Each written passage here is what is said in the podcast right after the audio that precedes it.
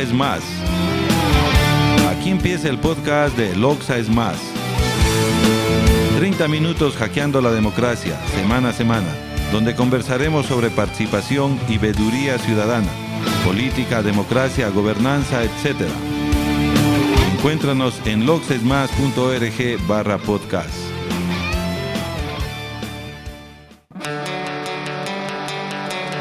Bienvenidos a la segunda temporada de Loxa es Más. Ahora iniciamos el primer episodio de esta nueva etapa. El podcast T02E01 empieza para ustedes. Retomamos el segmento Concejal Yo voté por usted, en la lógica de solicitar cuentas a los concejales del municipio de Loja. Hablaremos claramente y sin intermediarios, votantes y elegidos. Escucharemos a arroba Correa Pablo Iván en diálogo con el concejal Darío Loja, Luego exploraremos las motivaciones que llevaron al joven escritor José Rodrigo Sánchez a transitar en el mundo de la creación literaria. Él charla con Carlos Ferrer, amigo español residente en Loxa. También tendremos la presencia de arroba Vico Valdivieso y arroba LV Paladines, que exponen sus reflexiones en el camino hacia la profesionalización en comunicación. Como ven, esta vez hackearemos la literatura y la educación en la Centinela del Sur. Damos paso a la charla del concejal Darío Loja. Concejal Darío Loja, yo voté por usted. Eh, en esta conversación quiero em, pedir cuentas de, su gestión. Quisiera iniciar con una pregunta. ¿Cuál fue su oferta de campaña? Bueno, eh, muchas gracias. Primero por la invitación, un saludo para, para quienes eh, a través de, la página web de Loxa es Más sintonizan este diálogo y todas las iniciativas que ustedes vienen, vienen desarrollando. Te comento un antecedente. Yo tengo 28 eh, años. Participé de candidato a concejal a los 24 años. Entonces, el plan de trabajo lo construimos eh, no como lo hace la clase política tradicional, sino que lo construimos con la gente. Recuerda que el Consejo Nacional Electoral daba para que tú eh, presentes ya el plan, el, plan, el plan de gobierno, ¿no es cierto? Entonces nosotros planteamos algunos ejes dentro del tema de la tarea fiscalizadora, cómo vamos a fiscalizar el tema de las obras que hace la municipalidad, concretamente el tema vial. Y dentro del tema legislativo planteamos algunas ordenanzas. De las que yo recuerdo, planteábamos el tema de cambiar el modelo de gestión del municipio, planteábamos el tema de fortalecer los mecanismos de participación ciudadana, el tema de regular y parar los abusos en el tema del canon de arrendamiento y un asunto final, el tema de fuentes de trabajo. Estas son como ideas generales, ¿no? Pero, pero hoy planteamos muchas cosas más ahí, en siete ejes que los pudimos construir participativamente con, con la gente, con la ciudadanía que, que nos acompañó a través de nuestra organización, que es el Frente de Acción Revolucionaria FAR. Y de, de estas ofertas, ¿cuáles puntos se han cumplido? Te comento que eh, eh, la semana del 17 de, de perdón, del 15 de diciembre, aprobamos en segundo y en definitivo debate la ordenanza que crea el sistema de participación ciudadana, que ordenanza que da eh, el derecho que tienen los ciudadanos a, poder participar en lo público tomando decisiones. Obligamos al municipio a que comparta el poder, a que ya no sea el alcalde el que resuelva él y sus dos asesores lo que pasa con la ciudad, sino a que exista un involucramiento de la ciudadanía en temas como presupuesto participativo, planificación, eh, las obras, etcétera, etcétera. Fue un tema durísimo porque en el 2009, entrando yo de concejal, presentamos la ordenanza que crea el sistema de presupuesto participativo. Ahora en el 2012, igual. Otro de los, de los, de, los temas en los que hemos aportado riquísimo es cambiar el modelo de gestión del municipio y somos autores de algunas ordenanzas, entre ellas la ordenanza que crea la empresa de agua potable y alcantarillado, empresa pública municipal cambiar ese modelo burocrático, centralista que tiene el municipio de Loja por un modelo de gestión un poco que permita, eh, descentralizando, ser eficientes y eficaces en la prestación del servicio más sensible, que es el tema del agua potable y del alcantarillado. Y ahí yo he sido autor de algunas resoluciones que han permitido, por ejemplo, en este momento construir el excedente de construir eh, la tubería que va a traer el, excedente de agua del canal del Riego Santiago, que va a ayudar para que más de 60 barrios se queden sin líquido vital hemos ido y hemos trabajado la ordenanza del registro de la propiedad, la ordenanza del puerto comercial, del parque industrial, el tema de los arriendos que ya está aprobado en primer debate, el tema de la generación de fuentes de empleo que está ya al ser aprobado en primer debate, pero sobre todo hemos logrado en el, tema eh, legislativo armar un equipo de trabajo con dos compañeros concejales, me refiero a Patricio Valdivieso y a Joana Sarmiento, con quienes un poco hemos logrado interactuar y sin ser del mismo partido movimiento político, hemos tratado de, de, de empujar proyectos en beneficio de Loja, a tal punto de que por ejemplo, con Patricio trabajamos lo de la quinta parroquia, con Joana hemos trabajado lo de los desechos sólidos, eh, lo de las escombreras, en definitiva hemos tratado de sumar esfuerzos. Y en el tema de la fiscalización lo tenemos eh, eh, en encrucijada al alcalde, porque permanentemente estamos siguiéndolo, no molestándolo ni como se diría vulgarmente jorobando, sino estamos ahí atrás por el tema de los asfaltados de la vía Benjamín Carrión, de la 8 de diciembre, de la avenida Villonaco, de los asfaltados de los barrios. Yo estoy presente siempre cuando hay la suscripción de los convenios de asfaltado para poder con los presidentes de los barrios hacer una fiscalización. Entonces estamos permanentemente ahí trabajando. Recuerda algo al final. Yo eh, me dedico a tiempo completo a la actividad de concejal. Yo a la otra actividad que me he dedicado es un poco al tema de mis estudios, pero, pero de ahí yo todo el tiempo le dedico a la concejalía no solo las ocho horas del día, sino que más tiempo para, para poder hacer bien el trabajo que los ciudadanos nos han encomendado. Perfecto. Eh, de estos puntos eh, de, de, la oferta de la campaña, ¿cuáles no se han cumplido? Respecto al tema del canon de arrendamiento tenemos problemas, porque estamos esperando la reforma de la, de la ley de inquilinato que la está reformando la Asamblea Nacional, que está por aprobarse en el registro, en el registro oficial. Y en el tema ya de legislación macro hemos tenido dificultades en la perspectiva de que todavía no se entiende de parte de algunos compañeros concejales, de parte del alcalde, jefes y directores departamentales, que las leyes se, se, se proponen no para hacerle problema a la gente, sino para resolver los problemas que tiene la gente. Entonces yo por ahí veo una, una principal limitación. En el tema fiscalizador, eh, la poca información que proporcionan en el municipio. Estamos en deuda con la ciudadanía por el que en el caso de la avenida 8 de diciembre, al frente del Colegio de Médicos, eh, por más que hemos insistido permanentemente, no logramos a que el municipio concluya esa, esa obra. Y así hay algunas más, pero como te dije, estamos avanzando. Una frustración que yo en lo personal tengo es que, por ejemplo, eh, cuatro años, eh, tres años hemos insistido permanentemente en que los jóvenes sean eh, protagónicos en la toma de decisiones en el municipio. los jóvenes a todo nivel, hermano. Entonces, no solo para que digan, hablemos del tema zona rosa o hablemos del tema bares y cafeterías, no, no, no, no, sino que los jóvenes participen con un empoderamiento diferente. Digo, tengo una frustración en ese tema porque lo hemos intentado. Vamos presentando tres proyectos. Uno que yo recuerdo, el proyecto Los Jóvenes también contamos. No nos pararon bola. Presentamos otro proyecto que se llama Los Jóvenes Somos Ecuador. No nos pararon bola. Con los estudiantes universitarios logramos recolectar más de 40 mil firmas en toda la ciudad de Loja, planteando una campaña que desde los jóvenes se denominaba Loja existe, exige un transporte de calidad. 40 mil firmas que logramos juntar en toda la ciudad, eso fue en el 2010 pero mira que el transporte urbano sigue igual. Entonces es un poco una, una frustración el hecho de que no hemos podido con, con, los jóvenes generar que las autoridades del municipio, inclusive de la ciudad y de la provincia, tengan, eh, les paren más bolas, nos paren más bolas nosotros los jóvenes porque somos muy capaces.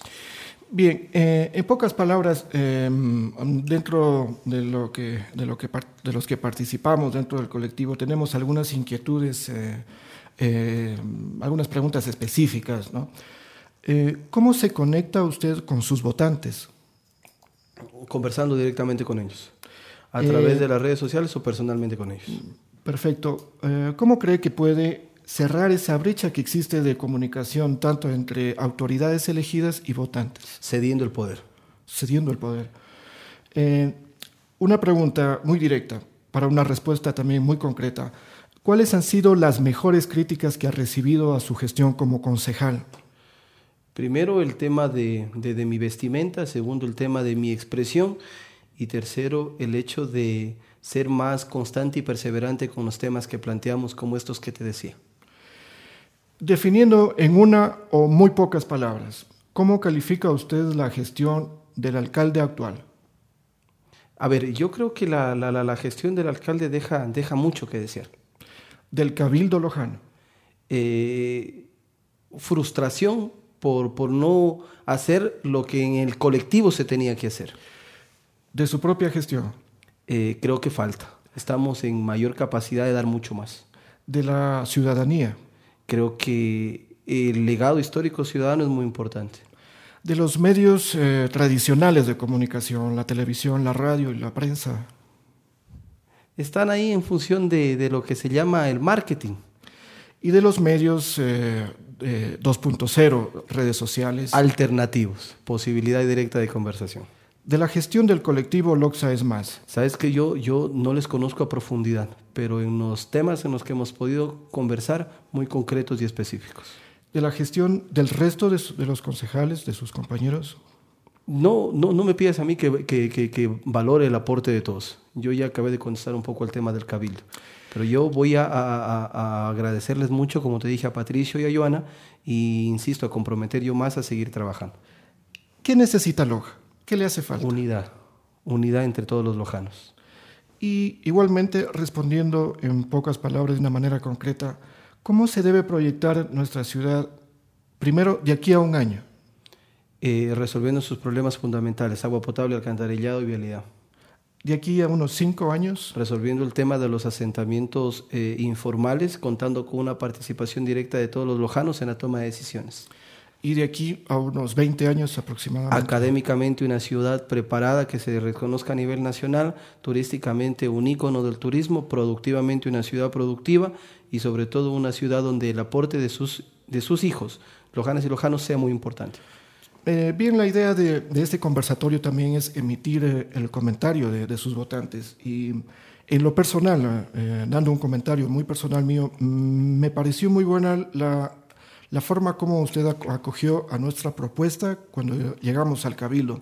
Me parece que fue muy abierta y es algo que en lo personal me agrada mucho. Bueno, seguimos conversando y eh, vamos a pasar a otro tema dentro del podcast. de mi parte yo me despido. Eh, yo soy Pablo Correa y mi nickname, en Twitter es Correa Pablo Iván.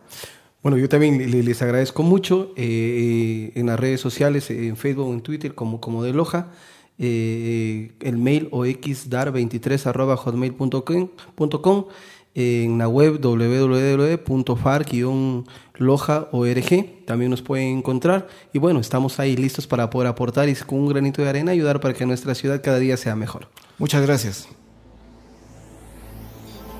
Loja es conocida por su literatura y música. En la primera temporada del podcast Loxa es más abordamos la creación literaria desde el enfoque institucional. En esta ocasión queremos profundizar sobre los retos, las políticas editoriales y las motivaciones de la nueva generación de creadores. José Rodrigo Sánchez, periodista y experto en comunicación, presentó hace poco su libro de cuentos. Él nos habla de oportunidades y perspectivas. Eh, yo soy Carlos Ferrer y para mí la literatura lojana hay un vacío entre la generación joven que está entrando ahora de Lenin Vladimir Paladines y la que ya está consagrada que es la de Carlos Carrión, la de Luis Adolfo Jaramillo, etc. Está en Alvear, etc. Hay un gran espacio de tiempo ahí en el que no hay nadie. Y empieza a cubrirse ahora, uno de los que empiezan a cubrir ese hueco, que es un recién llegado a la literatura, es José Rodrigo Sánchez Puertas, que lo tenemos aquí. Pues bien, eh, yo me siento halagado. En primera instancia, eh, gracias por la invitación a, la gente de este colectivo. Em, decía que me siento halagado porque me considero un aprendiz de escritor, ¿no? Es decir, eh, ojalá, ojalá pudiera tomar la posta de, de, las, de los escritores mencionados por, por Carlos Tal vez valga decir eh, por qué o contar un poco por qué yo me, me involucré con, con, la literatura. Realmente fue, fue sin pensar porque la verdad es que yo siempre había querido ser cineasta. De, de hecho, eh, fui un, loco por el cine, he sido un loco por el cine toda la vida. Eh, yo decía en, el lanzamiento de mi libro que me he pasado mm, media vida en una sala oscura viendo, viendo películas, eh, realmente hasta, hasta la saciedad, ¿no? Em, y, bueno, siempre tuve esa idea de, ser, de ser cineasta, pero eh, no lo sé, por alguna razón eh, me empezó a...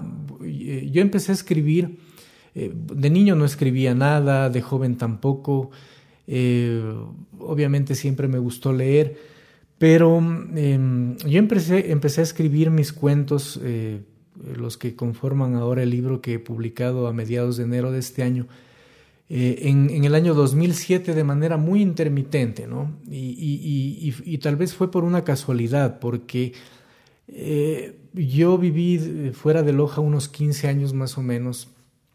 Tuve la suerte de, estudiar y trabajar en Quito, también estudié en, Valencia, en España.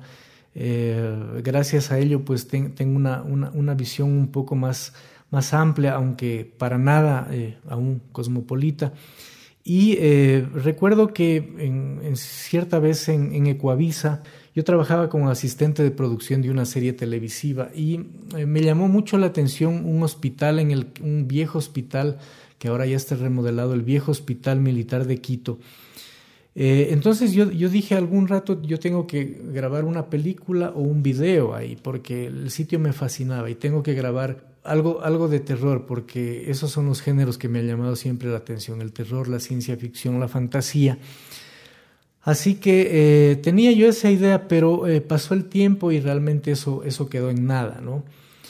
Eh, en el 2007, cuando yo había retornado ya de España, cierto día, pues, de hecho, fue en la ducha, fue algo muy, eh, mientras me miraba eh, unas chancletas terriblemente espantosas que yo calzaba mientras me duchaba, eh, asocié, asocié ciertas ideas que yo ya tenía y, y de ahí salió el, primer cuento que yo escribí que es, Las chancletas, ¿no? y bueno, luego afloraron otras ideas para el resto de cuentos hasta que completé más o menos unos, unos 11 cuentos aunque eh, eh, he logrado publicar solo los ocho gracias a, editoriales que letra, ¿no? Em, pero eh, mi preocupación es un poco que el, año anterior, por ejemplo, yo no, no, escribí mucho, estoy con un cuento ahora que me tiene a mal andar y que sé el final, pero en el desarrollo estoy un poco complicado.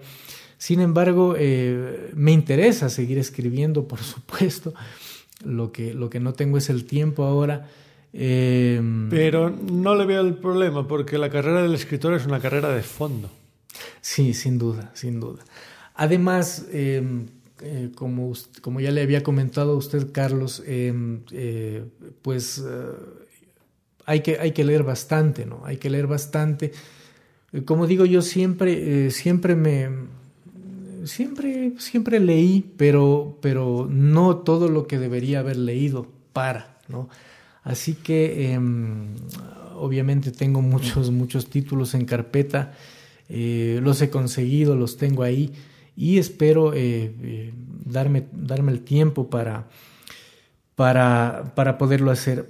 tal vez valga mencionar que, que claro, mientras yo, cuando yo escribía, cuando yo estaba escribiendo mis cuentos, eh, me llegué a preguntar un rato, bueno, a lo mejor eh, me decía a mí, mismo, tú te has traicionado porque querías ser cineasta y ahora, y ahora quieres ser escritor, ¿no? No, no, ni mucho menos, ni mucho menos. Es más, eh, se nota en cierta manera porque son cuentos muy dialogados.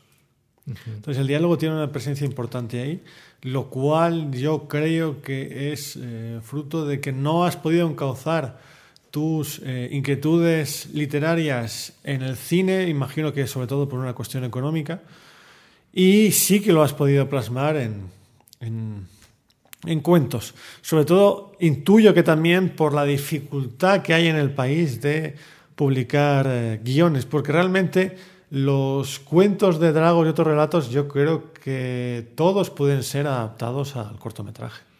Sí, de hecho, em, le comento que la, eh, la carta, que es eh, específicamente...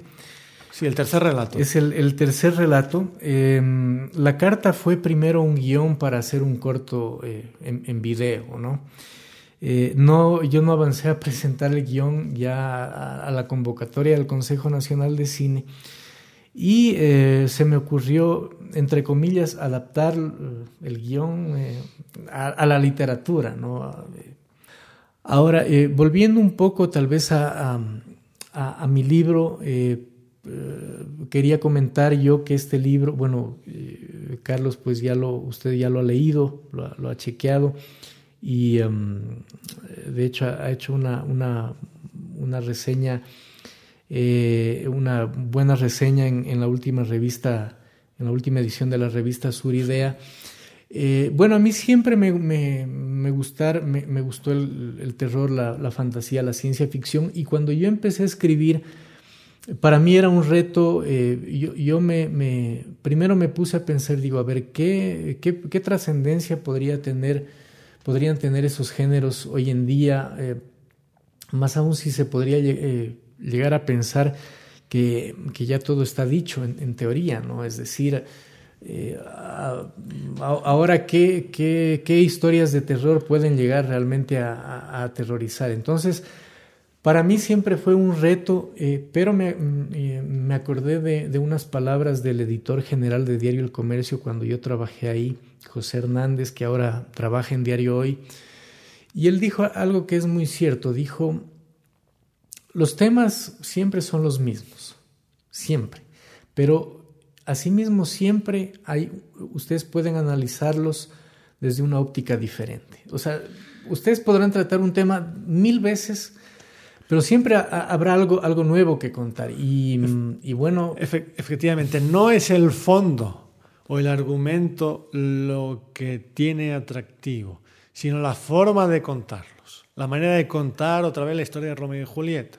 Es la manera, la forma lo que convierte a un libro en interesante o no interesante. Usted ha venido a la narrativa para quedarse. Y efectivamente es complicado porque nadie puede vivir en Loja de las artes únicamente. No hay profesionales de las artes en Loja. Eh, con esto nos vamos a despedir. Eh, yo soy Carlos Ferrer. Para mí ha sido un placer estar aquí. Eh, igual, mi nombre es José Rodrigo Sánchez. pues espero que los, los internautas puedan sacar algo, algo, algo útil de este diálogo. pues siempre será un, gusto eh, poder, poder ser escuchado y, si podemos aportar en algo, pues para algún inquieto de la literatura, pues eh, será un, gusto realmente poder responder inquietudes a través de, la web, a través del Twitter, en fin, este, muchas gracias por, por permitirme estar aquí y gracias a Carlos por su tiempo para conversar. Manifiesto Club Train adaptado para Loxa es más. Postulado 2. Las comunidades consisten en seres humanos, no de sectores demográficos. Postulado 8. En las comunidades interconectadas, como entre funcionarios interconectados, la gente utiliza nuevas y poderosas formas de comunicación. Postulado 95. Estamos despertando y conectándonos. Estamos observando, pero no estamos esperando. Vico Valdivieso, arroba Vico Valdivieso, y Lenin Paladines, arroba LV Paladines, estudian comunicación social. Se forman en dos dimensiones de este rico campo profesional. El primero es reconocido como realizador y editor audiovisual, y el segundo explora la creación periodística y literaria. Ya publicó su primera novela, ganadora de un concurso nacional para jóvenes escritores. Arroba Vico Valdivieso y arroba LV Paladines encuentran coincidencias y sugerencias en la formación superior de comunicación. Bueno, no sé, me gustaría a mí, por ejemplo, saber por qué, por qué tú, tú estudiaste comunicación, ¿no? ¿Qué, ¿Qué, es lo que te llevó? La verdad es que cuando yo cuando entré a comunicación tenía una, una idea errónea y creo que es lo que le pasa a la mayor parte de la gente cuando entra a la universidad. Pero de alguna manera eso mismo le sirve para darse cuenta de lo que quiere. Y lo que yo pude ver en comunicación es que hay cosas que se podrían mejorar, como incentivar un poco la creatividad en los chicos. Eh, a veces se toman demasiado esquemas cuadrados que no les sirven mucho y que en cambio deberíamos potencializar porque a fin de cuentas lo que afuera se requiere en la vida real es la, la posibilidad de que ellos puedan crear eh, algo diferente y que puedan innovar y que puedan ser distintos a lo que, a lo que ya está hecho. Entonces esa fue la primera cosa que me pude dar cuenta. No sé tú cómo lo ves. Bueno, la verdad, yo soy peruano de nacimiento, muchos de mis amigos lo saben, algunos ni siquiera lo saben, porque ya como tengo tanto tiempo aquí, este, soy más ecuatoriano que todo, la verdad. Y bueno, yo vine con, con la idea de estudiar otra cosa totalmente diferente, pero cuando entré a la universidad estábamos en el primer ciclo en ese tiempo se llamaba el nivel básico común, donde estábamos entreverados, así, de varias carreras, ¿no? Y bueno, gracias a una amiga, no sé, que empezó a llevarme a, a donde había comunicaciones, que es el área donde, donde se hacen prácticas en, en la UTPL. Eh, no sé, descubrí que por ahí iba lo mío, ¿ya? Entonces, me, me gustaba mucho. Me gustaba eh, especialmente pues la producción audiovisual, que es a lo que me he enfocado ahora. Y, bueno, desde ahí decidí, no, e, esto es lo mío. Me, me gusta, me gusta la televisión, me gusta producir, me gusta que lo que ve la gente en la pantalla eh, pueda decir yo, yo hice eso ya. Entonces, eh, por eso me, me, me, incentivé por estudiar la carrera, ¿no? Eh, ¿Cómo ves tú el tema de, de las redes sociales con, con, con, nuestra carrera, ¿no? ¿Cómo, cómo se, se mezclan? Por ejemplo, es, es indispensable, o sea, no hay que hacerse tonto en ese sentido. Eh, las redes sociales son algo que eh, la, mayoría, la mayor parte de la gente está familiarizado, pero hay un gran problema. Eh, mucha gente las usa, la mayor parte de la gente las usa, pero un gran porcentaje de esa gente no sabe cómo utilizarlas correctamente. Por ejemplo, he visto muchos periodistas, reporteros que que no se cuidan un poco al escribir a través de redes sociales. No me parece que sea pretexto decir, eh, no, es que estoy escribiendo desde mi celular, es que mi teclado solo está en inglés, no entiendo por qué compras un teclado en inglés si es que vas a escribir en español. Eh, o es, lo, es necesito hacerlo rápido. No es lo mismo hacerlo rápido, creo que hay principios que todavía están vigentes. Y la verdad es que también he visto un cierto grupo de gente que está del otro lado, del punto de que las redes sociales también sirven para hacer cultura. Y por ese lado, sinceramente, creo que debería ir. Que, que el hecho de que escriba yo en 140 caracteres no, no me va a quitar el hecho de que lo haga bien. El hecho de que sea tan cortito el espacio no significa que voy a hacerlo al apuro y que voy a escribir cualquier cosa, contarle que sea rápido y esté inmediatamente y que tenga una respuesta. Eh, las redes sociales eh, son unas herramientas que han venido a ser parte ya de nosotros y no podemos eh, decir que no es así. Claro, y, y, en la, y en la comunicación sobre todo, ¿no? Imagínate qué importante es, incluso ahora se habla de ese eh, periodismo ciudadano y, y todo, todo se da por las redes sociales, ¿no? De rápido, es, la inmediatez es lo, lo más importante creo que se puede rescatar de las redes sociales. Pero bueno, la idea es es encaminarnos para, para, para darles buen uso, ¿no? A Twitter, Facebook, eh, blogs. No sé, ¿tú tienes blog? Claro, sí tengo un blog y la verdad es que sirve muchísimo en el sentido de que puedes compartir, puedes recibir la opinión de la gente. Eh, rápido, es sencillo, es gratis. Y, es gratis sobre todo, claro. Y lo que tú dices, por ejemplo, la gente se puede ver involucrada, el periodismo ciudadano pero aún así tú necesitas de una persona que evalúe esos contenidos. Tú sabes que no todo lo que la gente te, te, te manda o, o, te informa puede ser cierto, tal vez está exagerado, tal vez, no sé. Entonces, tú también tendrías que tener ese criterio de, de, de, discernir entre la información que te puede servir y la que no. Entonces, es una herramienta, lo único que tendríamos que hacer es aprender a utilizarla, ¿no crees? Bueno, vamos, este, creo, despidiéndonos y eh, yo les dejo mi, mi, usuario en Twitter, que es arroba Vico Valdivieso. Es eh, por cualquier cosita que necesiten o quieran estar en contacto conmigo, ¿no? Soy un buen amigo.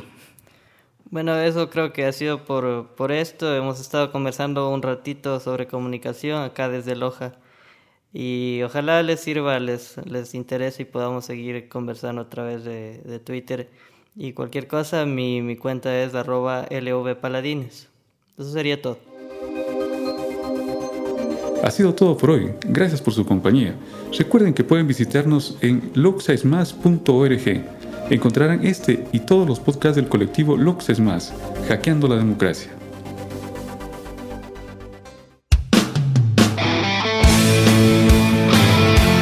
Loxa es más